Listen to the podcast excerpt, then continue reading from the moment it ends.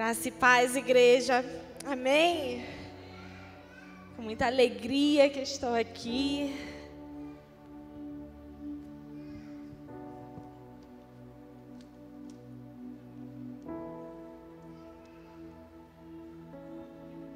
Quantos estão felizes, alegres? Quantos estão sentindo a presença, a manifestação da presença de Deus? Amém. Eu também estou sentindo muito forte a presença de Deus aqui nesse lugar. E o Senhor me colocou uma palavra no coração. Já tem mais ou menos uns dois meses que Ele colocou essa palavra no meu coração sobre reconstrução. E esse ano foi um ano muito difícil. Foi um ano que a gente construiu e reconstruiu muitas áreas da igreja, muitas áreas do nosso ministério. E eu tenho certeza que também você vivenciou isso. Muita gente está reconstruindo famílias, muita gente está reconstruindo suas vidas sentimentais, suas vidas profissionais. E eu vim aqui nessa noite declarar para você não desistir, porque o Senhor é contigo. Amém? Não desista dessa obra, não desista.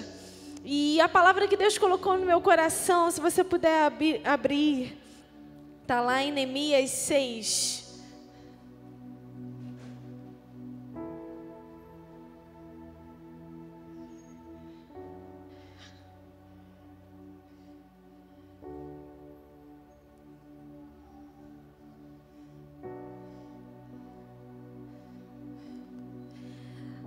Neemias 6, a partir do versículo 2, coloca a mão na sua mente nessa hora e começa a profetizar que sua mente está cativa a Deus, está cativa aquilo que o Senhor quer falar conosco nessa noite, em nome de Jesus. Todo espírito de distração e de perturbação seja destruído agora na autoridade do nome de Jesus e que haja entendimento da palavra de Deus.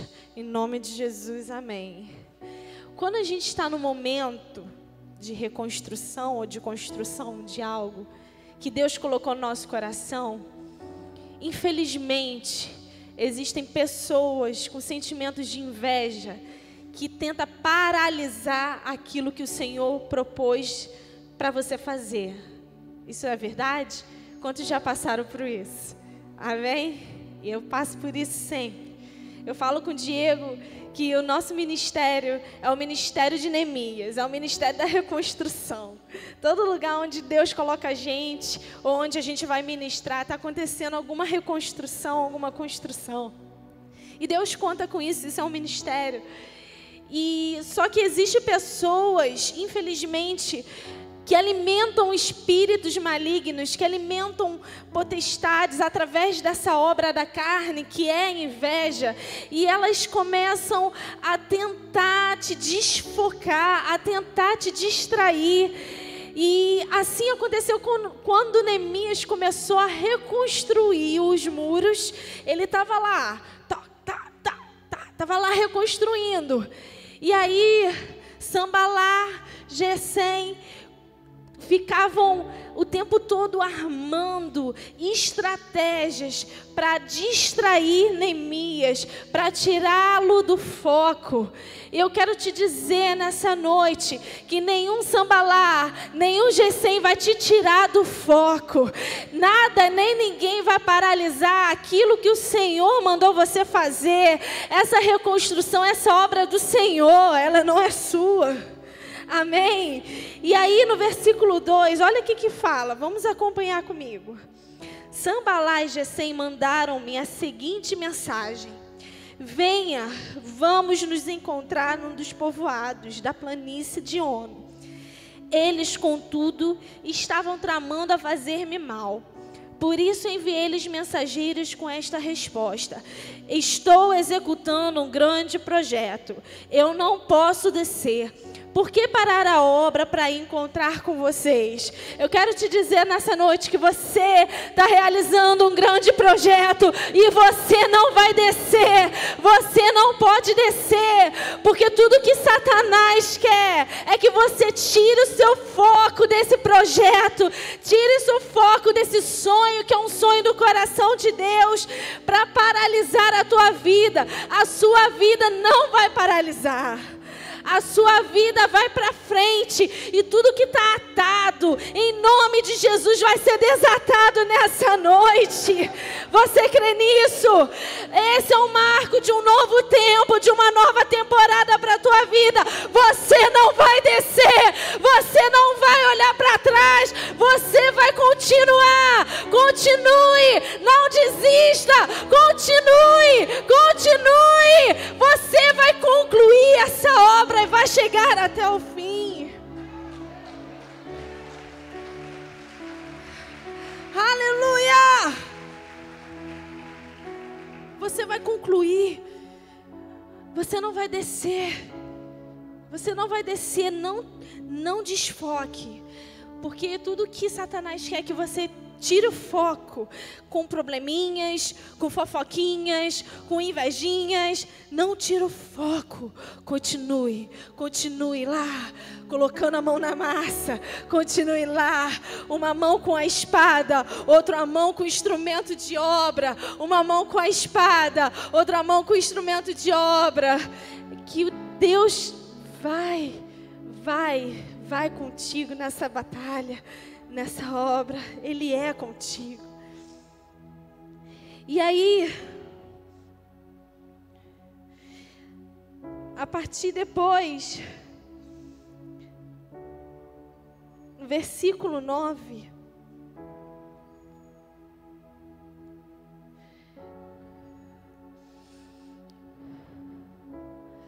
está escrito assim: estavam todos tentando intimidar-nos, pensando: eles serão enfraquecidos e não concluirão a obra.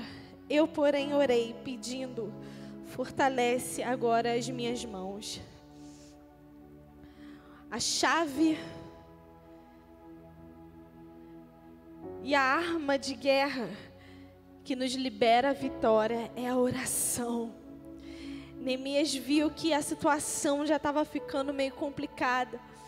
Porque, na verdade, esse Sambalá, Tobias, essa turminha, eles não só se reuniam para falar mal do, de Neemias, ele, na verdade, eles queriam difamar a imagem de Neemias. E difamando a imagem, o povo ia perder o crédito em Neemias. E aí, o que, que aconteceu?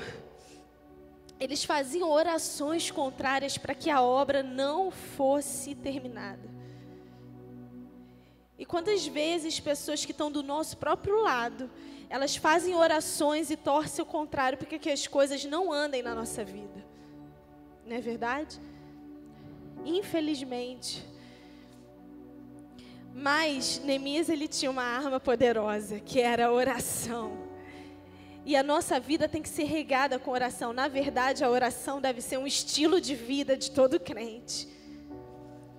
E eu tenho feito isso na minha vida. A minha vida é regada de oração. A primeira coisa que eu faço, eu acordo, já começo a orar. De madrugada, como dizem, a fila é menor. Eu amo orar pelas madrugadas, eu amo escutar a voz de Deus, né?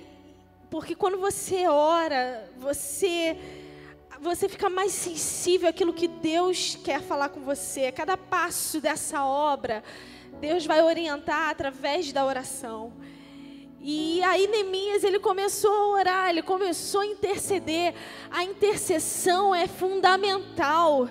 Então você não pode perder o foco, mas você também não pode parar de orar. A sua vida tem que ser regada de intensa oração. Lá em Tiago 5,16, vamos abrir?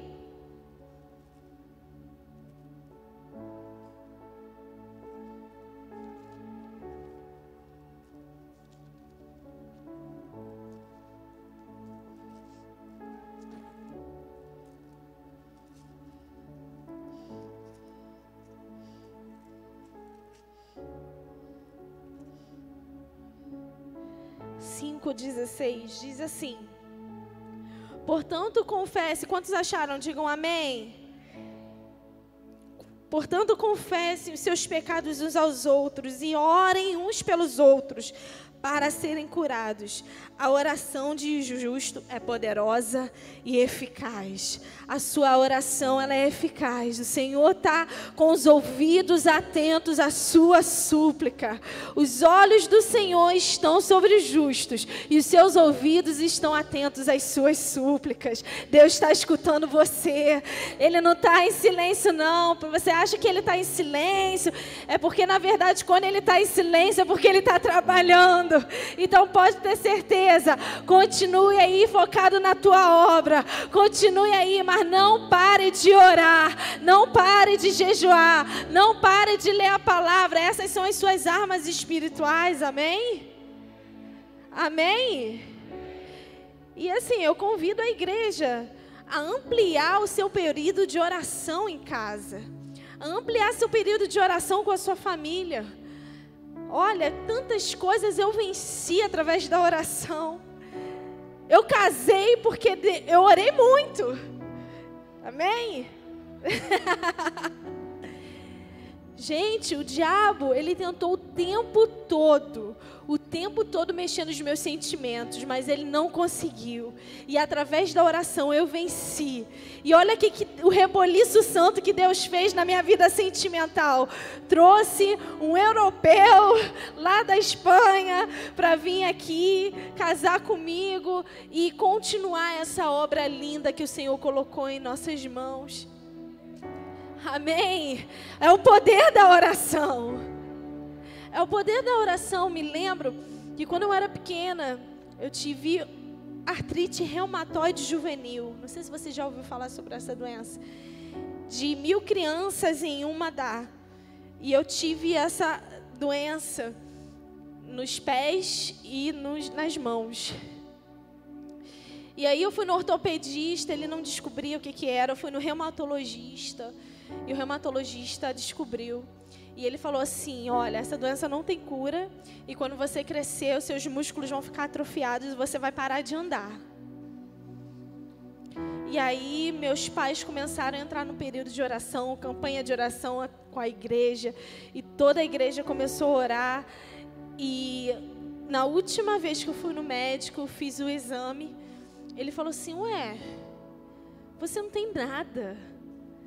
Você está totalmente curada, você não tem nenhum resquício dessa doença. Seus ossos, seu, a sua musculatura é perfeita. Você não tem nada, você pode pular, você pode dançar, você pode fazer o que você quiser. Você é uma pessoa 100% saudável.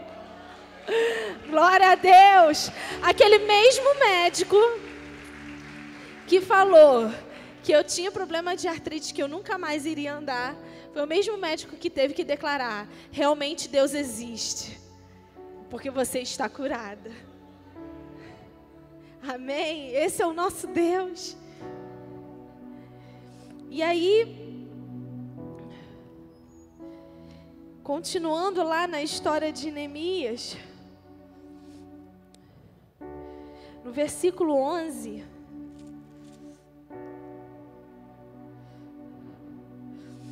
Diz assim: O que, que aconteceu? Essa turminha se reuniu e contratou um profeta para dizer que Anemias, se ele continuasse a obra, ele iria ser morto.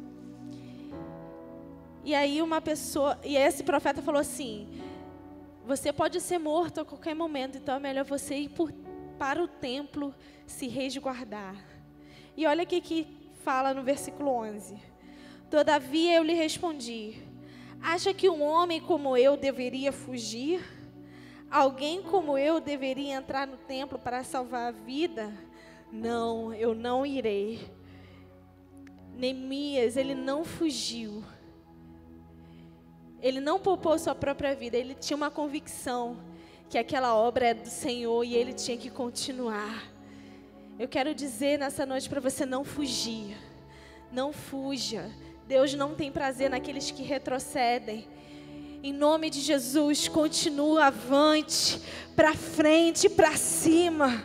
O Senhor tem dado uma unção especial na tua vida. É para frente e para cima. É para frente e para cima. Em nome de Jesus, não desista, não corra, não se esconda, não vá para a caverna. É para frente e para cima.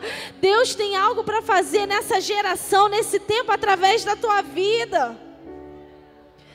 Deus tem algo para fazer na tua casa ainda esse ano. Em nome de Jesus, não foge. Não procura a fuga, a fuga não é a saída. Continue. Ai, mas estão me ameaçando de morte, pastora. Deus vai guardar você, porque o poder da vida e da morte estão nas mãos do eterno. Deus está guardando a tua casa, Deus está guardando os seus bens, Deus está guardando toda a tua vida. Não fuja, não fuja. Aleluia. Você pode dizer para o seu irmão. Amém. Aplauda Senhor. Você pode dizer para o seu irmão: não fuja. Continue adiante.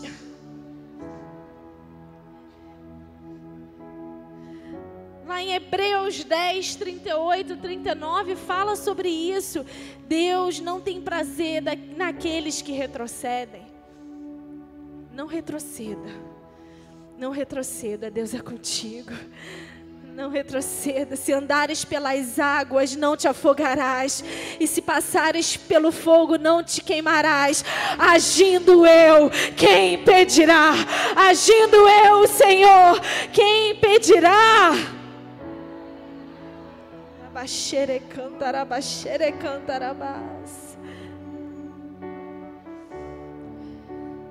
Não fuja. Não fuja, líderes de ministérios que estão aqui, não fuja. Líderes de grupo familiar, não fuja, continue com o seu grupo. Esse grupo vai crescer, vai florescer. Em nome de Jesus, vai multiplicar, vai frutificar no Senhor. Não fuja, continua. Não entrega seu ministério. Pessoal do Ministério de Música, não entregue, continue dando o seu melhor aqui. Olha, os ministérios, o Ministério de Casais, ali também no CCVN, no CR, no evangelismo. Continue, obreiros da casa do Senhor. Não desista do teu chamado. Continue, por mais que esteja pesado. Em nome de Jesus, o Senhor vai trocar esse fardo pesado pelo fardo dele que é leve e suave. Ministério não é um peso, ministério é um prazer. Não fuja. Não abra mão. Continue adiante. E lá no versículo 12, ainda no capítulo 6, fala assim: Percebi que Deus não tinha enviado esse profeta. O que ele tinha profetizado contra mim foi porque Tobias e Sambalate o tinham contratado. Ele tinha sido pago para me intimidar, a fim de que eu cometesse um pecado agindo daquela maneira. Então eles poderiam difamar-me e desacreditar-me. Olha que sério isso. Havia um profeta contratado pelos inimigos de Neemias para tentar paralisar Neemias, para que ele cometesse um erro e ele fosse difamado. Mas Neemias discerniu. O que eu quero dizer nessa noite é que você venha discernir os profetas que estão sendo contratados por Satanás para tirar você do foco. E quantas pessoas se encostam na gente para justamente fazer isso? Através não de uma profecia, mas de um espírito de adivinhação. Para tentar confundir a nossa mente manipular as nossas emoções e tirar a gente do foco. Mas em nome de Jesus, o Senhor está derramando discernimento de espíritos nessa noite. Você vai ter discernimento de pessoas que vão chegar do seu lado. Vão ter discernimento de pessoas até mesmo que fala, eis que te digo. Eu sempre aprendi com o meu apóstolo aqui que a maior profecia é a palavra de Deus. Eu amo os moveres proféticos, eu amo os movimentos proféticos. E eu não sou contra isso. Mas a gente tem que tomar cuidado para que esses moveres proféticos não se tornem atmosferas de adivinhação. Para manipular emoções, para manipular os nossos sentimentos e a gente cair na furada. E o nosso ministério ser morto, nossa vida totalmente destruída. Mas em nome de Jesus, eu quero dizer nessa noite que o Senhor vai derramar discernimento. Discernimento é um dom espiritual. E a igreja está sendo adornada nesses últimos dias por dons espirituais, principalmente por dom, o dom de discernimento, porque tem se levantado muitos falsos profetas. Cuidado aquilo que você tem visto no YouTube, cuidado com as palavras que você tem se alimentado pelas redes sociais. Você tem um pastor aqui. Você se alimenta dessa casa. Você tem uma cobertura. Você tem um pastor aqui. Amém? Você tem um pai espiritual que se chama apóstolo Ezequiel Teixeira. E junto com ele está o pastor Diego Campos, que junto com ele está regendo aqui o Projeto Vida Nova de Irajá. E os demais pastores aqui auxiliando. Nessa casa tem alimento. Você não precisa comer fora para saber se é de Deus, se não é de Deus. Aqui reina a presença do Senhor. Aqui tem homens de Deus. Aqui tem homens consagrados. Aqui tem homens íntimos do Pai. Amém. E que Deus venha te ungir de sabedoria. Que Deus venha te encher de revelação. Em nome de Jesus. E nessa noite o que eu quero declarar, eu vim declarar é que você está numa grande obra junto conosco. Você está numa grande obra. Nós vamos conseguir, em nome de Jesus, conquistar Irajá, Vila da Penha, os bairros adjacentes. Em nome de Jesus, nós vamos colocar Irajá de cabeça para cima. O Rio de Janeiro, essa é a obra que Deus colocou no nosso coração. Então a gente não vai desistir. Amém? E eu digo, diabo e seus demônios, a gente não vai desistir. Aleluia. Aleluia. Queria que você ficasse de pé nessa hora. Chamar o ministério de música.